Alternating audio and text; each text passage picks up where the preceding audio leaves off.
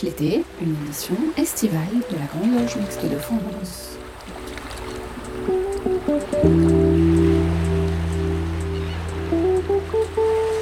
Bonjour à tous, très heureuse de vous retrouver pour cette nouvelle édition de Pierre de Touche l'été, l'émission estivale de la Grande Loge Mixte de France.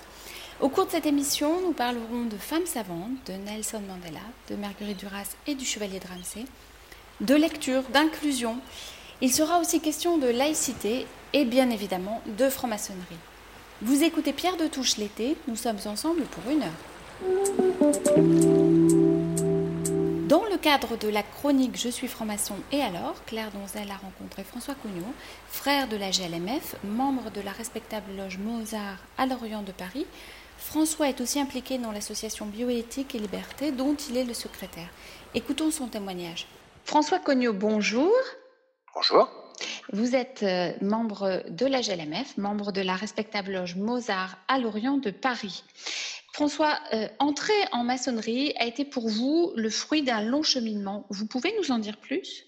Oui, d'abord bonjour, bonjour à toutes et à tous. C'est un témoignage, euh, mon témoignage. Ça faisait déjà plusieurs années que je m'interrogeais sur, euh, sur moi-même. Pour intégrer des groupes, des associations, on pouvait échanger sur, sur différents thèmes, réfléchir ensemble sur des questions. Les enfants étaient, ils sont grands maintenant, ils ont moins besoin de moi d'une présence, de ma présence au quotidien. D'autre part, mes, activités professionnelles étaient moins présentes, moins pressantes. Et j'avais besoin, euh, j'estime, j'avais besoin pour, euh, pour mon équilibre, de pouvoir me poser, de réfléchir sur des sujets, des sujets sociétaux, des, les grands défis auxquels euh, sont confrontés l'humanité. Donc, ce que je recherchais, c'était la confrontation des, des idées, l'enrichissement par la, par la diversité, par les personnes différentes, puis aussi l'impatience de, rencontrer des personnes aux profils différents et aux histoires différentes et là, je dirais que le, hasard a bien fait les choses. Durant cette maturation, cette phase d'interrogation, il y a une amie qui, euh, donc là, au hasard des rencontres, qui m'a annoncé qu'elle avait intégré un, groupe, une association, donc une loge, une loge maçonnique. Sans déflorer les, les secrets maçonniques et puis les rites, elle m'a, elle m'a brossé en, en grande ligne les, les, thèmes qui étaient abordés, les, les, réflexions, la solidarité entre frères et sœurs, la fraternité et les agapes. Et puis, donc, j'ai constaté que ça, ça correspondait peu ou prou à mes attentes. Donc, je me suis décidé à, sauter le pas. Alors, vous vous êtes tourné délibérément vers la GLMF en raison de la mixité. Pourquoi ce critère? Bah, Une fois que ma décision était prise, je devais choisir une obédience, pouvait m'apporter ce que je recherche, et puis euh, modestement pouvoir apporter euh, ma contribution dans une démarche euh, d'enrichissement mutuel. Et même si cela est moins vrai, je dirais, dans les statuts, les comportements évoluent moins vite que les règlements, et je ne tenais pas à m'emprisonner dans des, dans des obédiences qui étaient strictement masculines. Et en surfant sur, euh, sur Internet, en regardant sur Internet, j'ai été séduit par une loge, c'était pas la plus grosse, mais une loge qui, euh, enfin, le titre euh, m'avait attiré, m'a séduit, c'était la Grande Loge Mixte de France. Par rapport aux loges qui sont strictement masculines, comment se priver d'une moitié de l'humanité, comment pas être à l'écoute des autres, refuser d'entendre ce que les autres ont, à dire. Et puis, je c'est pour ça que je me, refuse à employer le terme de, sexe opposé. Il n'y a, pas de, a pas de confrontation, il n'y a pas d'animosité c'est de la complémentarité, de la richesse par la, diversité.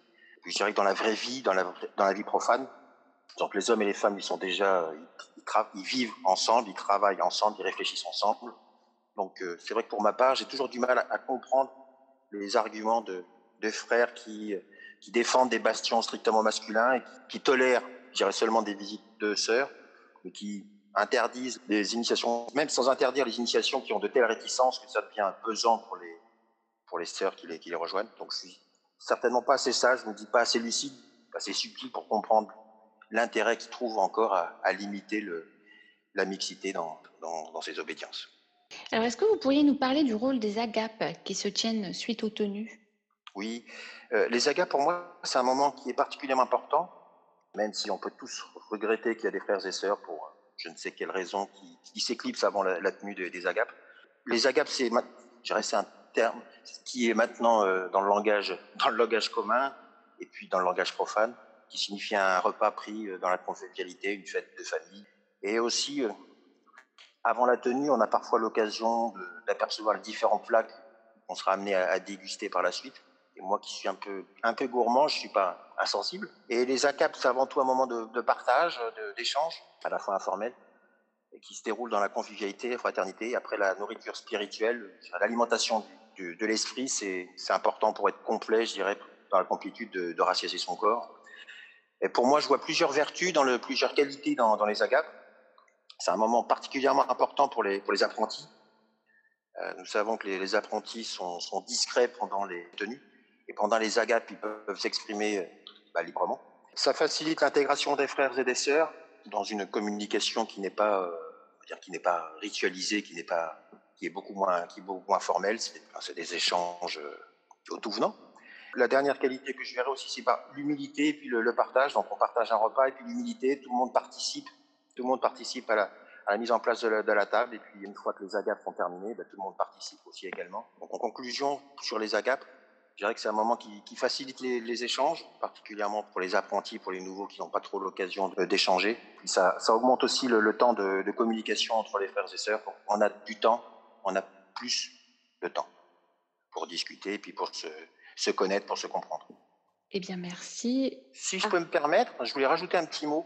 Donc, j'ai quelques années d'expérience en franc-maçonnerie, et c'était pour dire qu'après ces quelques années, ça fait 6-7 ans, je regrette pas mon choix voilà, j'ai réfléchi, j'ai travaillé, j'ai pu avancer dans une quête personnelle, rencontrer des belles personnes et puis euh, en laissant grand ouvert mes, yeux et puis mes oreilles. Par contre, il y a une petite réserve par rapport à, je dirais, le, thème de cette, de cette chronique. Dans toute organisation, dans toute organisation composée d'hommes et de femmes, il ne faut pas avoir de prétention, d'ambition démesurée.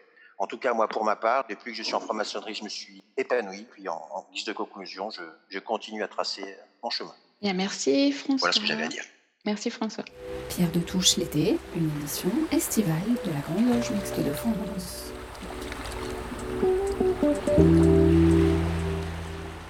Après un premier portrait consacré à la longue marche d'Ho Chi Minh, Alain Vordonis nous emmène cette fois dans l'un de ses pays de prédilection, l'Afrique du Sud, en nous contant l'extraordinaire parcours de Nelson Mandela qui ne peut que résonner à nos oreilles de francs-maçons et de francs-maçonnes. Un homme, une voix, Nelson Mandela, est le titre de cette nouvelle chronique de Voyage Voyage proposée en trois épisodes. Aujourd'hui, première partie, entrons dans les voies qui nous sont tracées. Nous sommes le 27 avril 1994. C'est l'automne austral au Cap, mais surtout un jour fondateur pour la nouvelle Afrique du Sud qui voit se conclure la première élection générale multiraciale dans ce pays encore marqué il y a peu par une redoutable politique d'apartheid. Celle-ci prend fin par la même occasion, tout au moins sur le principe. Nelson Mandela, officiellement investi le 10 mai qui suit, déclare alors dans son discours d'investiture D'un désastre humain qui n'a duré que trop longtemps, doit naître une société dont l'humanité tout entière sera fière.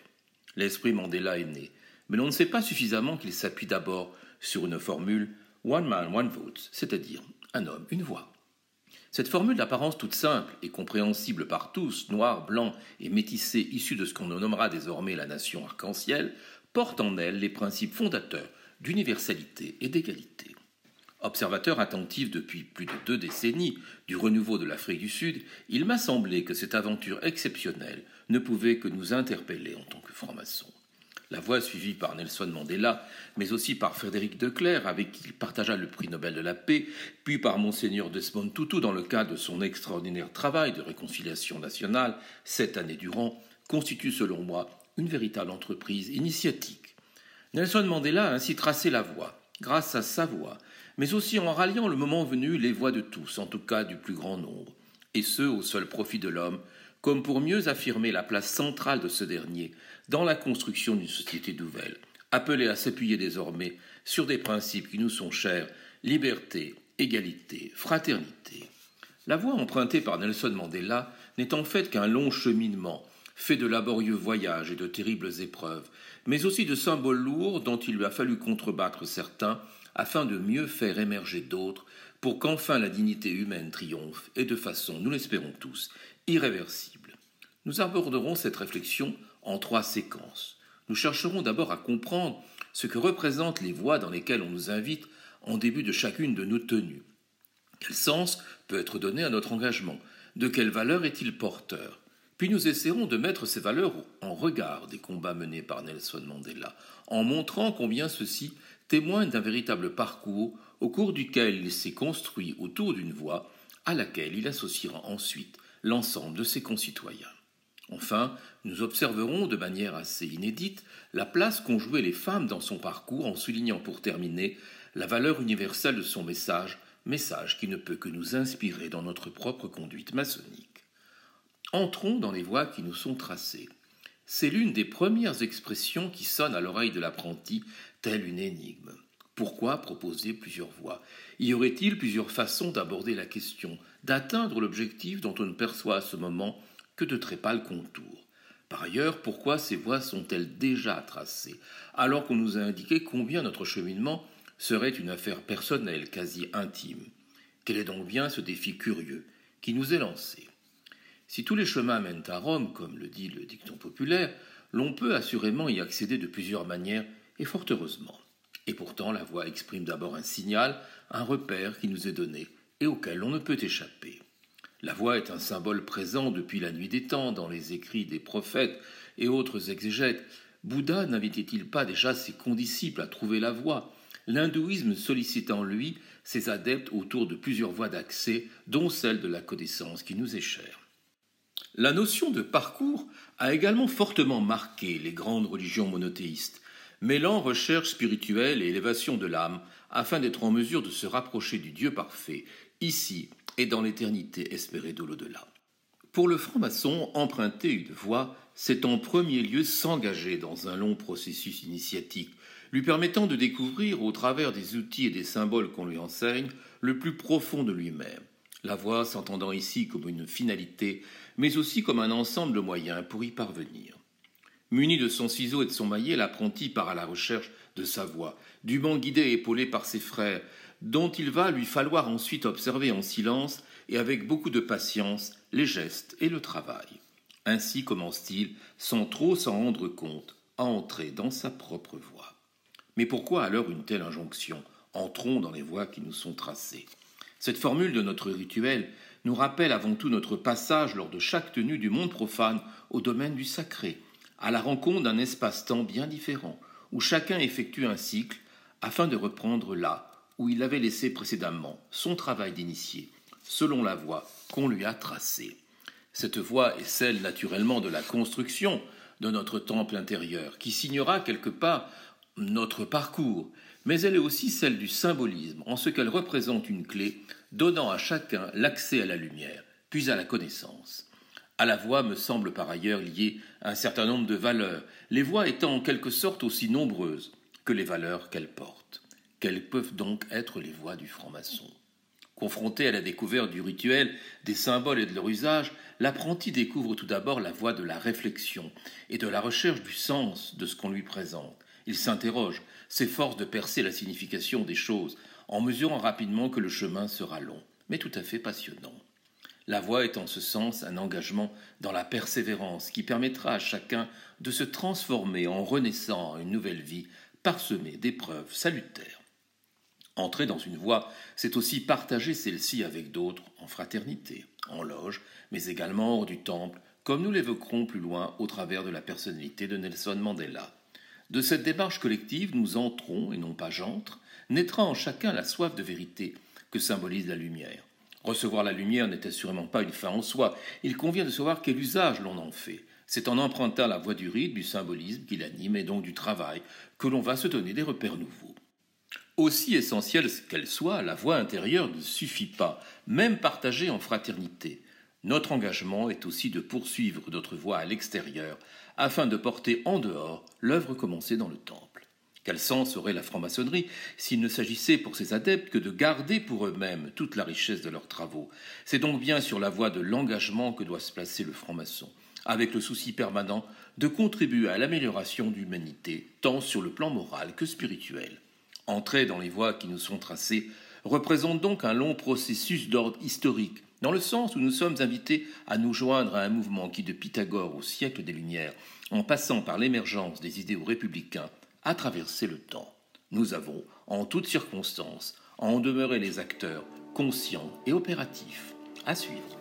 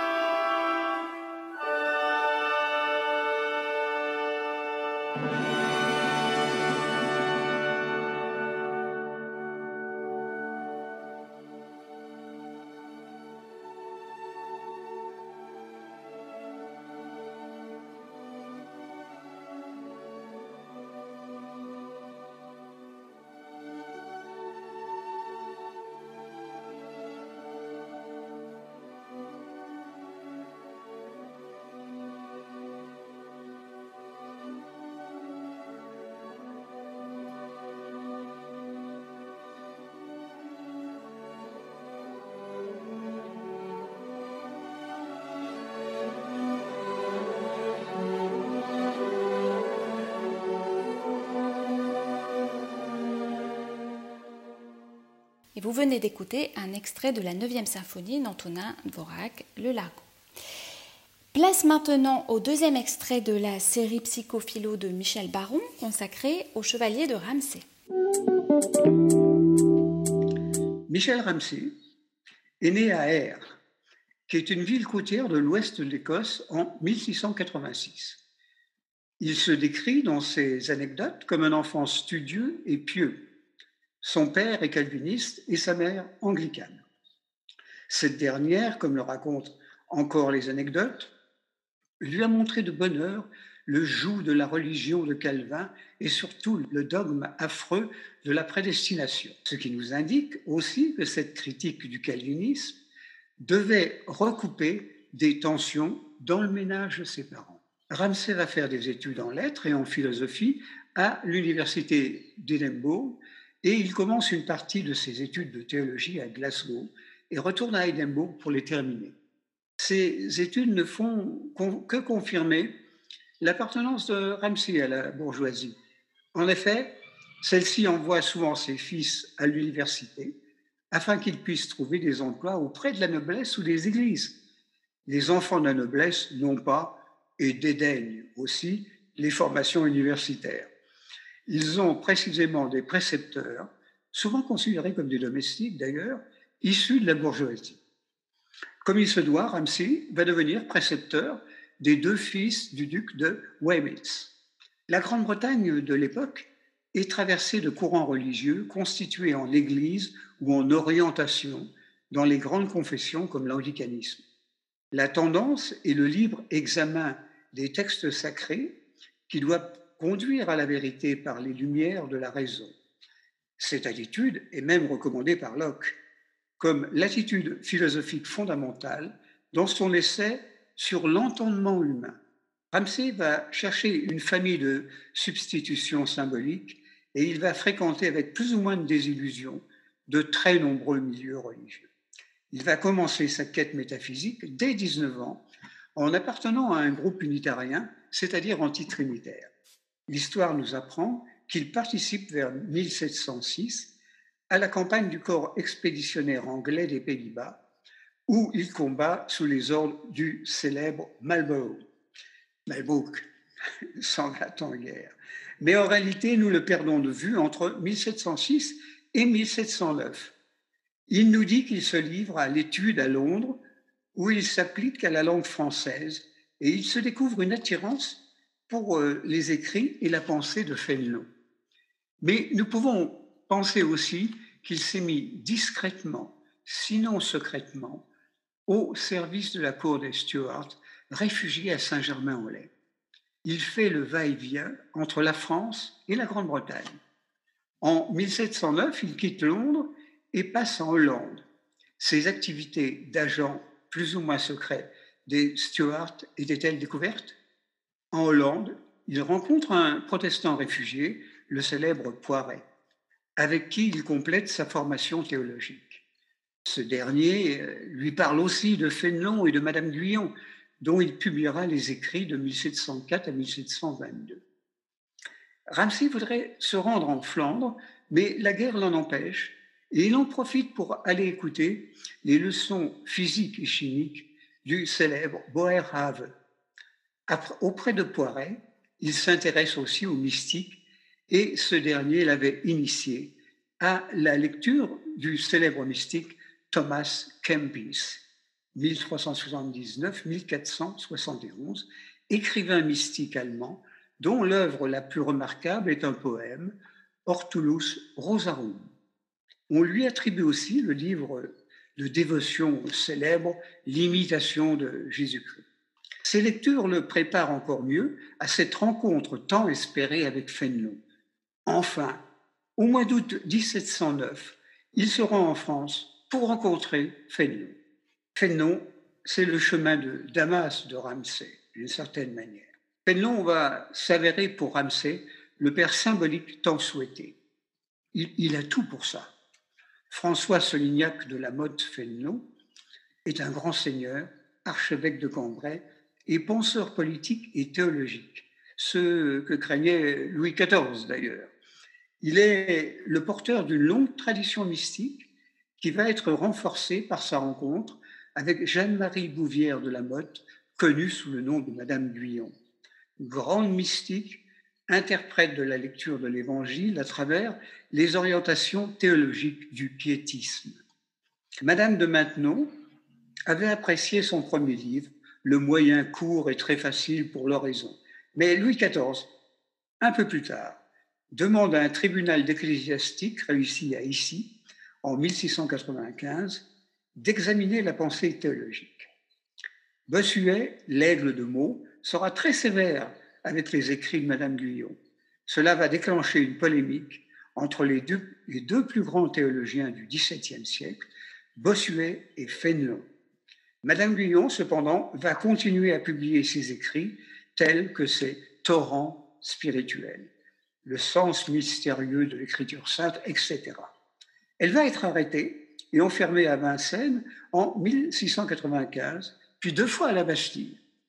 Elle est enfin libérée en 1702 et se retire chez son fils près de Blois, où elle écrit son autobiographie. Très cultivée, Fénelon puise sa langue dans un hellénisme distingué. L'auteur des Maximes des Saints et des Aventures de Télémaque va opposer à Fénelon la chimère du pur amour au réalisme de l'évêque de Meaux. Dans un siècle marqué par le renouveau de l'augustinisme, la pensée de l'archevêque de Cambrai s'oriente vers l'approfondissement de la notion d'être, la tentative de dépassement de la limitation du moi, qui met en cause le concept même d'individu et propose comme but du pèlerinage terrestre la déification de l'homme. Il écrit C'est par l'anéantissement de mon être propre et borné que j'entrerai dans votre immensité divine. Ce dépouillement dans la foi s'inscrit dans la tradition qui, de l'aéropagité ou mystique rénan et espagnol, envisage le destin de l'homme comme un retour par intériorisation à son principe, à, ce Dieu inscrit euh, dans le cœur au-delà de toute euh, représentation conceptuelle. Cette pensée conduira Madame Guyon à adopter la, vue, la vie de Saint Jean de la Croix sur le rien. Et elle écrira, ici l'âme ne doit plus faire des distinctions de Dieu et d'elle, l'âme, Dieu et elle, et elle et Dieu. Cela conduira à ce qu'elle appellera la sainte indifférence.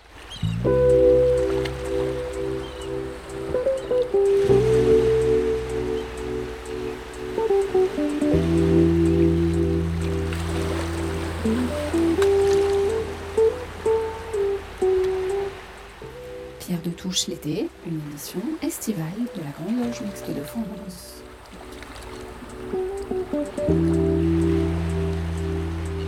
Cet été, Marc Tulpois développe chaque semaine un mot important de la vue républicaine. Aujourd'hui, sa chronique est consacrée à l'inclusion. L'inclusion consiste à intégrer un élément dans un ensemble plus vaste pour qu'il s'y développe. Aucune circonvolution n'est nécessaire pour y voir une notion purement républicaine. Pour autant, il est difficile d'établir à première vue ce qu'est une politique publique inclusive sans passer par une approche négative. Cherchons donc ce qu'elle n'est pas. Elle n'est pas en premier lieu tout ce qui se réclame inclusif en tentant de faire oublier l'ensemble plus vaste. N'est ainsi nullement inclusive l'écriture inclusive, dont le nom est un double mensonge. Une écriture illisible n'est pas une écriture, et une écriture qui met l'accent sur la différence et entérine le différentialisme n'est pas inclusive. La langue, par nature, est pourtant supposée être inclusive et universelle, en tant qu'elle est une norme de langage commune à des êtres différents rendus capables de se comprendre mutuellement. L'inclusion n'est pas non plus en second lieu des quotas. La mode est aujourd'hui à réclamer des quotas pour tout ce qui différencie les individus. Quotas de femmes, quotas de minorités, etc. Chaque quota contredisant les autres dans une vie sociale devenue mathématique. Il semble donc que ce qui est majoritairement appelé inclusion ne vise qu'à une chose, entériner les différences entre les individus en les enfermant dans des cases. Faute de pouvoir toujours parler à tous, on cherche à parler à chacun dans sa différence, oubliant par là même le mécanisme de l'inclusion dans ce qui dépasse l'individu. L'apartheid que certains appellent de leur vœu sans en prononcer le nom n'a jamais créé les conditions de l'égalité des chances et de la liberté des hommes. Bien au contraire, sous couvert d'inclusion, il condamne les individus aux donjons inexpugnables de leur naissance. De ce tableau, on peut distinguer ce qu'est véritablement l'inclusion. C'est une république où chacun trouve sa place et prend sa liberté. Une république qui, avant toute chose, libère l'individu des cases dans lesquelles sa naissance l'a placé. En bref, c'est une république une, indivisible, laïque et sociale.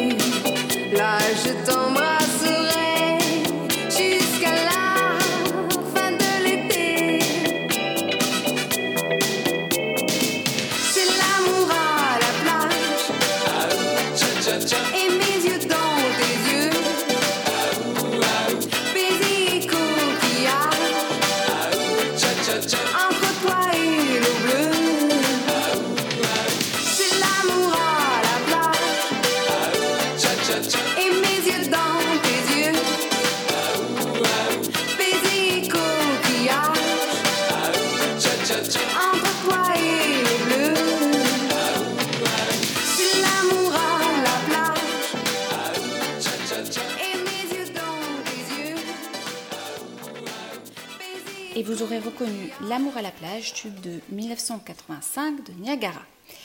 L'heure est venue d'écouter Pierre Yana et la série L'ami fasciste, aujourd'hui deuxième extrait consacré à l'amitié entre Marguerite Duras et Ramon Fernandez. L'itinéraire et l'amitié. Duras, on l'a vu, appartient à une autre génération que celle de Ramon Fernandez. Plus connu que ce dernier, elle frappe par plusieurs aspects de sa vie et de son œuvre. Tout lecteur attentif de Duras retient sa jeunesse indochinoise, terre lointaine qui hante l'œuvre. Étudiante à Paris, puis très vite proche des cercles intellectuels du quartier latin, elle étonne par l'énergie qu'elle déploie dans sa volonté d'écrire, d'écrire, d'écrire encore, de publier, sans pour autant qu'elle soit marquée au début par une appartenance politique. À gauche s'entend, se trouvaient déjà avant-guerre ses amis comme Dionys Mascolo ou son mari Robert Antelme. Après bien des difficultés, elle publie son premier roman, Les Impudents, en 1943, puis La vie tranquille en 1944, pour la période qui, ici, nous concerne. Surtout, Duras, Marguerite Donadieu, publie des articles alimentaires avant-guerre, dans la revue L'Empire, par exemple, et surtout elle va appartenir à la commission de répartition du papier d'édition, la véritable commission de censure mise en place par l'occupant. Sans anachronisme, c'est bien elle, la première entrée, qui signalera à Fernandez la place qu'il pourrait y occuper et qu'il y occupera, une place essentielle aux yeux des services de l'ambassade allemande. Deux ouvrages majeurs pour la compréhension de la période paraîtront un peu plus tard. L'amant en 1984 et La douleur en 1986. Bien évidemment, l'évolution du groupe de la rue Saint-Benoît, chez Antelme et Duras, vers la résistance et le PCF aura une signification majeure dans l'écriture et la vie de ces personnalités. Le trait important de la relation entre ces deux étages de la, de la rue Saint-Benoît est l'amitié. Une première version de l'amant commençait par ces mots, je cite, Betty Fernandez. On les retrouve dans la dernière version au milieu du roman, page 80. C'est un hommage important au couple et à cette femme. Je cite, Elle recevait Betty Fernandez elle avait un jour, on y est allé quelquefois. Il y avait là, une fois, Drieux-La Rochelle. Il souffrait d'orgueil, visiblement. Peut-être y avait-il là Brasillac aussi. On ne parlait pas de politique, on parlait de littérature. Ramon Fernandez parlait de Balzac. On l'aurait écouté jusqu'à la fin des nuits. Fin de citation. C'était toujours la fête de le rencontrer dans la rue, au café. Ramon Fernandez avait une civilité jusque dans le savoir, une façon essentielle et transparente de se servir de la connaissance sans jamais en faire ressentir l'obligation, le poids. C'était quelqu'un de sincère. Les pages 82 de l'amant. Plus précise, Laure Adler, dans sa biographie de, Marguerite Duras, note également la présence de Céline, de Jouandeau ou de Gerhard Teller, officier de la Propagandastapel, ou enfin Karl Epting, le directeur de l'Institut allemand. C'est ici, dans cet appartement de la rue Saint-Benoît, chez Fernandez, que se prépare le misérable voyage des écrivains français en Allemagne en 1941 pour aller rencontrer Goebbels puis faire l'apologie du nazisme. Betty Fernandez est prodigieusement intelligente, reçoit avec finesse. Certes, Marguerite Duras et Robert Antel ou Dionys Mascolo connaissent l'engagement des Fernandez, à noter cependant que Ramon n'est pas du tout antisémite. Il est le seul à faire dans la presse l'éloge de Bergson en janvier 1941, au moment de la mort du philosophe d'origine juive, s'attirant ainsi les foudres et la rupture avec Louis-Ferdinand Céline. Cette amitié de salon n'entraînait pas la réciproque. Duras ne recevait pas les Fernandez et ce beau monde se retrouvait chez Lippe le soir. On parle au café. De plus, cette amitié est d'une loyauté totale. Duras, entrant en résistance, demande par sécurité à Fernandez de couper les ponts, ce que fit Fernandez. Jamais Duras n'oublia Ramon et Betty, leur rendant hommage bien après la fin de la guerre. Au troisième étage, celui de Duras, se tenaient des réunions politiques du réseau de résistance. Dans l'ouvrage cité plus haut, le bureau de poste de la rue de Jupin, une série d'entretiens avec François Mitterrand, paru initialement dans l'autre journal, Duras et Mitterrand évoquent la force de ces rencontres et du réseau. On y trouve une autre amitié, celle des résistants. Un peu de tout réflexion d'été, c'est ce que nous propose Christiane Vienne. Cet été, elle a choisi de nous entretenir aujourd'hui des femmes savantes. Christiane Vienne. Bonjour à tous. C'est Catherine Kinsler, euh, philosophe et franc-maçonne, qui a attiré mon attention il y a quelques mois sur Molière lors d'une conversation. J'avoue que je l'avais un peu oublié et n'en avais retenu que la dimension scolaire euh, et euh, un peu contrainte qu'il m'en restait du lycée. Nous discutions de la question du genre, de l'égalité, de la liberté et de l'émancipation, et elle m'a rappelé Armande et ces femmes savantes pour qui le savoir pouvait devenir prison. À l'époque, je préparais la conférence que nous organisions sur la bioéthique et le genre, et une contribution sur l'histoire de la médecine et de la manière dont justement, au cours de ce XVIIe siècle si riche, l'on était passé d'une conception de sexe unique, d'une seule chair, à une vision sexuée et différenciée des hommes et des femmes. Je cite euh, Galien de Pergame euh, dans ses œuvres anatomiques aux éditions d'Arenberg vers 130-200. Il disait Figurez-vous les parties génitales qui s'offrent les premières à votre imagination, n'importe lesquelles, retournez-les, retournez en dehors celles de la femme, tournez et repliez dedans celles de l'homme, et vous les trouverez toutes semblables les unes aux autres. Cette conception de Galien ne diffère en rien de celle de son prédécesseur Hippocrate environ 500 ans plus tôt, et l'idée que le squelette de la femme puisse être différent de celui de l'homme n'apparaît qu'au XVIIIe siècle. De même, dit Thomas Laqueur euh, dans La fabrique du sexe, en latin ni en grec, ni d'ailleurs en aucune langue vernaculaire européenne jusqu'aux alentours de 1700, on ne trouve le moindre terme technique pour désigner le vagin comme le tube ou la gaine dans laquelle le pénis, son opposé, s'engage et par lequel l'enfant vient au monde.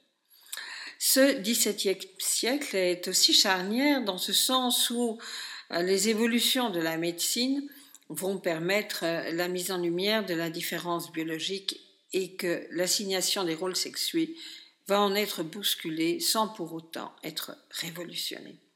La femme n'est donc pas uniquement un homme inversé. Les femmes savantes, comme Molière écrit en 1672, illustrent les conséquences sociales de cette vision du sexe unique au XVIIe siècle. Même si, euh, reconnaissons-le, une distinction médicale plus claire du corps féminin et une conception de genre plus précise n'a pas changé grand-chose aux rôles sociaux sexués. La question de départ posée par Catherine Kinsler, qui, estime que Les femmes savantes est une pièce les plus énigmatiques de Molière, est la suivante. Lorsque l'on vous serine la longueur de journée et toute votre vie, votre intériorité est constituée et épuisée par la fonction de reproduction, comment conquérir la liberté? La question posée est fondamentalement celle de l'accès au savoir, dans un monde où les destins féminins se résument, comme le souligne Armande, l'aîné des filles de la famille, à un idole d'époux et des marmots d'enfants. Comment évalue-t-on la connaissance, le savoir en ce XVIIe siècle, influencé à la fois par Aristote, Thomas d'Aquin et Descartes? La connaissance, le savoir conduisent-ils par nature aussi à la liberté? La liberté telle que la concevait Locke était liée euh, à son temps et ne l'empêchait pas de soutenir l'esclavage ni de considérer que les femmes, de par nature, n'y avaient pas accès. Les idées de John Locke ont influencé la franc-maçonnerie et la volonté de rassembler ce qui était part s'inscrit dans un chemin d'échange et de dialogue, mais ne remet certainement pas en cause l'ordre social. Les femmes savantes évoluent dans une société où leurs attentes et leurs demandes se limitent à un champ des possibles réduit. L'assignation des rôles est stricte et la transgression se cher. Quelles sont leurs conceptions? Le problème du rapport au savoir comme forme pratique et fictive de conquête de la liberté réunit les trois femmes savantes, nous dit Catherine Kinsler mais chacune d'elles a un rôle, un rapport à la fécondité, au savoir et, à la liberté différente. Philaminte est leur mère. Elle cherche à organiser une académie mixte, une république des lettres et des sciences, un rassemblement des beaux esprits. Elle est mariée à Chrysale, qui l'aime, et lui, et elle a donné son tribut à la maternité. Elle a donc acquis un statut de quasi-homme. La recherche du savoir lui est accordée. Elle est la grande gagnante au jeu de la connaissance. L'émancipation est à sa portée, mais jusqu'à un, certain point seulement, car elle reste soumise à l'autorité de son mari. Armande est l'aînée. Elle devait épouser Clitandre, mais elle refuse, et donc il choisit d'épouser sa jeune sœur Henriette. Elle est le personnage le plus complexe de la pièce, celui que Molière va décrire le plus précisément. Elle refuse le mariage, elle choisit l'esprit au corps, à la maternité, aux relations sexuelles. Elle ne veut pas d'un marmot d'enfant. Mais elles se condamnent de par ce fait à une vie solitaire et de renoncement. Ces aspirations sont légitimes, mais en même temps, elles ne trouvent plus de place dans la société en les suivant. Et donc la grande perdante au jeu des femmes savantes, c'est Armande. Sa sœur Henriette se marie et reste dans le modèle classique. Bélise est aussi est la sœur de Chrysale, le mari de Philaminte. C'est la vieille fille. Elle s'invente un monde imaginaire dans lequel Clitandre est amoureux d'elle. Elle rejoint les femmes savantes, moins par vocation que par besoin de se trouver une place, un lieu où se poser, car sans enfant et sans mari, elle n'a pas de statut. Et donc toutes ces trois femmes, ces quatre femmes savantes, sont des femmes qui chacune d'elles étant emprisonnées dans un système. Sommes-nous si éloignés de ces femmes savantes? Quel est notre rapport à la connaissance, à l'émancipation, à la liberté? J'ai la conviction que les chemins de liberté passent toujours par la connaissance. J'entends parfois l'un ou l'autre initié se réjouir d'avoir reçu la lumière. La lumière se donne lors de l'initiation, mais elle n'éclaire que celui ou celle qui l'utilise, qui s'en sert pour avancer sur le chemin. Contrairement à l'électricité, ce type de lumière ne se stocke pas. Il faut constamment l'alimenter. La lumière est un flux, elle n'est pas un stock. Je vous souhaite une excellente journée et une belle réflexion.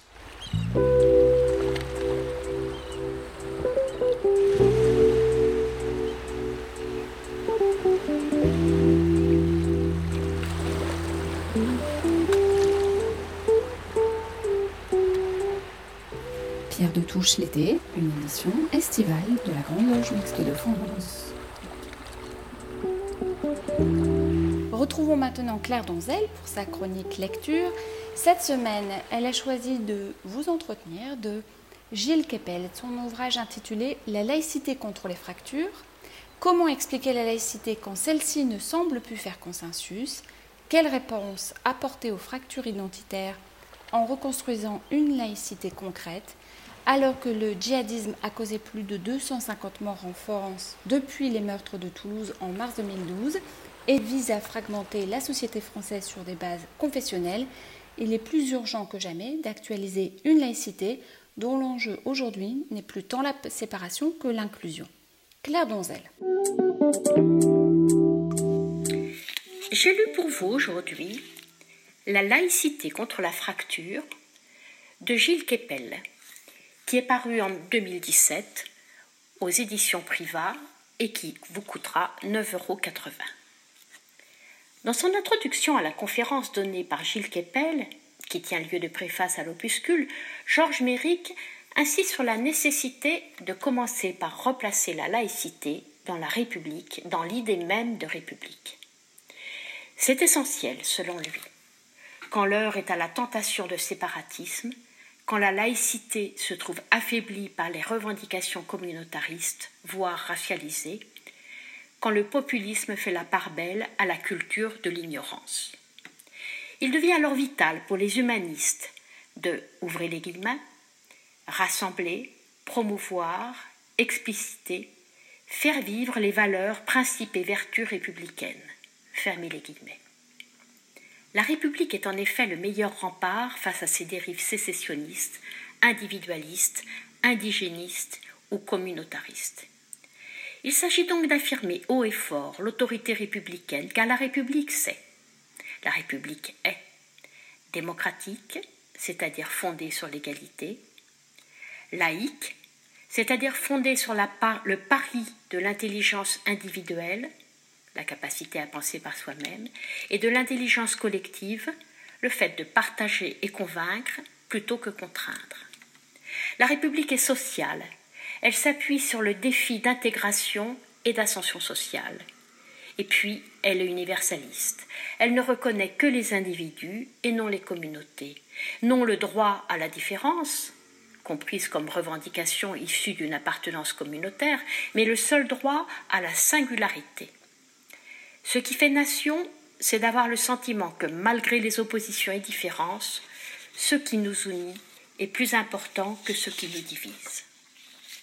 En fait, et on peut en être stupéfait, la question est que le débat politique semble avoir perdu ses repères. Ce qui semblait intangible est remis en cause, et ce qui y surnage est la référence à l'identité, dans ce qui sort du passé et non dans ce qui projette vers l'avenir.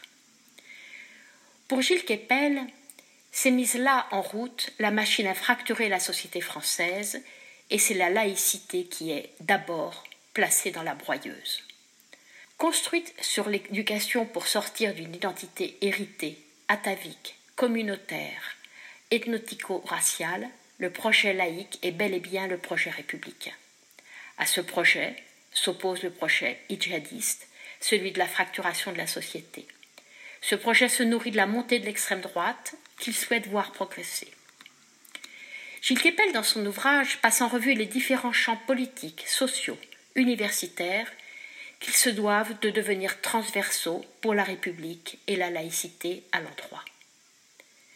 Il dénonce les complaisances des uns, la lâcheté ou le manque de lucidité des autres et appelle à un réveil des humanistes pour ce faire. Humanistes que nous sommes, écoutons-le et contribuez à rassembler ce qui est épars, la République, la laïcité et le lien social. Vous le savez, cet été, Marie-Josée Freling et Gaspard Hubert Lancicoco ont élaboré des quiz pour vous. Vous pouvez gagner des revues Sisyphe et des actes des colloques Belles. Pour jouer, rendez-vous sur la page de Pierre de Touche de Radio Delta, dont je rappelle l'adresse http pierredetouche.fr, Pierre étant pluriel. Le formulaire de jeu est en évidence sur la page consacrée à l'émission. Et le gagnant est tiré au sort et vous recevrez dans votre boîte aux lettres les revues. Voici donc le troisième quiz. Il vous faut trouver deux personnalités et euh, les réponses au quiz laïcité. Émission du 27 juillet 2020. Questionnaire A, personnalité. Mon premier est un philosophe du 19e siècle. Mon deuxième a traversé l'Europe. Mon troisième a été longtemps emprisonné en Asie. Mon tout voulait que, je cite, la franc-maçonnerie reprenne sérieusement le service de l'humanité.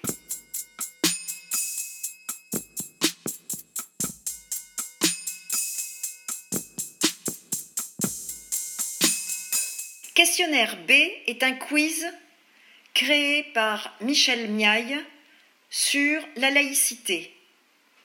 Chaque question comporte euh, deux ou trois options de réponse. Vous choisissez A, B, C ou D selon. Question 1. La loi de séparation des églises et de l'État du 9 décembre 1905 affirme dans son article 1 A. La République assure la liberté religieuse ou B. La République assure la liberté de conscience.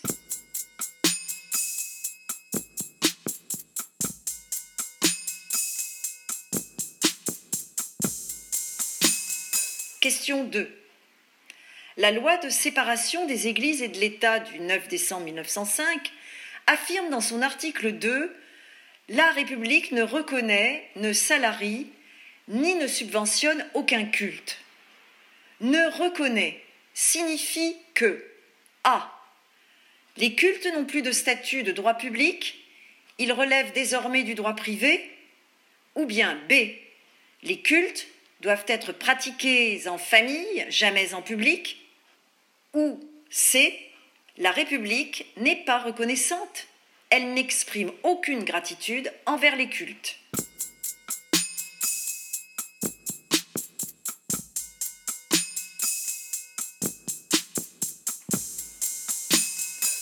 Question 3. La République ne subventionne aucun culte. Signifie par exemple que les pouvoirs publics ne peuvent pas subventionner A. Les scouts de guide de France catholiques ou B. Les éclaireurs et éclaireuses de France laïques ou C. Les éclaireurs et éclaireuses unionistes de France protestants.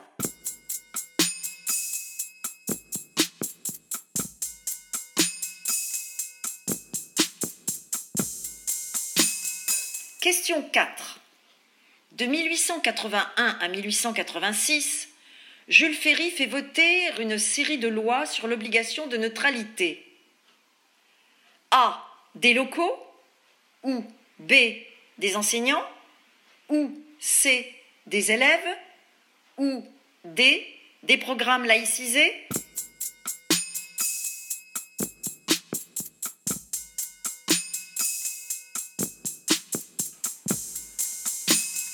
Question 5. La loi du 15 mars 2004 sur l'interdiction du port de signes religieux à l'école s'applique A. aux enseignants ou B. aux élèves ou C. aux parents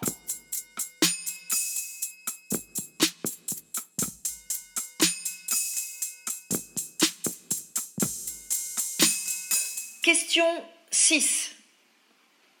Une association à objet éducatif peut imposer à ses salariés la neutralité laïque. A. Il suffit de le mentionner dans le règlement intérieur voté par le conseil d'administration.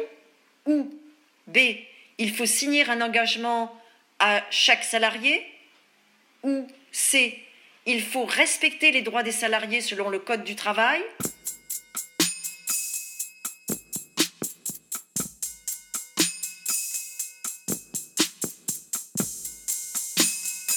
Question 7. En histoire, dans les lettres, en philosophie, les faits religieux ont un impact réel. Au collège et au lycée, A. Il faut traiter avec objectivité de cet impact qui a des conséquences actuelles, ou bien B. Les religions relèvent des activités privées, il faut éviter d'en parler.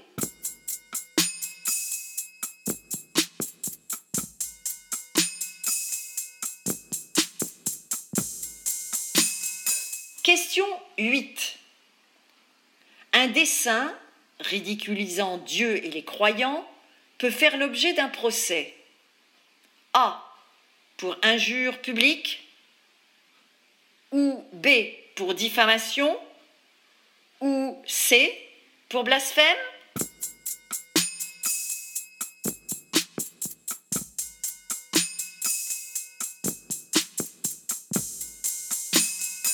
Question 9. Vous gérez un centre de vacances qui offre des repas traditionnels, des repas sans porc et des repas végétariens.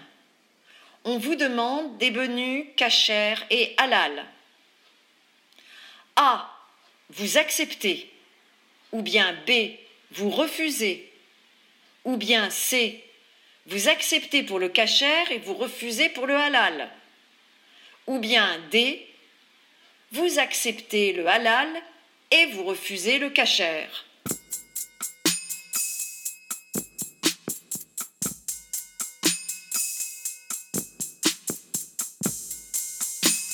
Point final.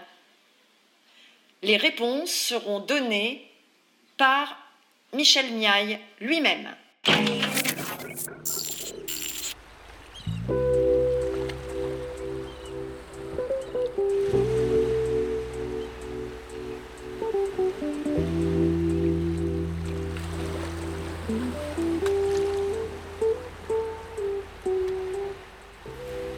Touche l'été, une émission estivale de la Grande Loge Mixte de France.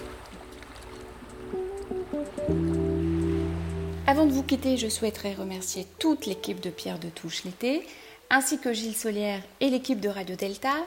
N'hésitez pas à aller sur le site de Radio Delta pour écouter les podcasts des émissions précédentes, des débats, mais également découvrir les autres émissions de Radio Delta. Nous vous invitons également à nous joindre sur les réseaux sociaux, Twitter, Facebook et Instagram. Vous pouvez jouer au quiz jusque samedi prochain. On se quitte avec la chanteuse du Cap Vert, Césoria Evora, Saoudé.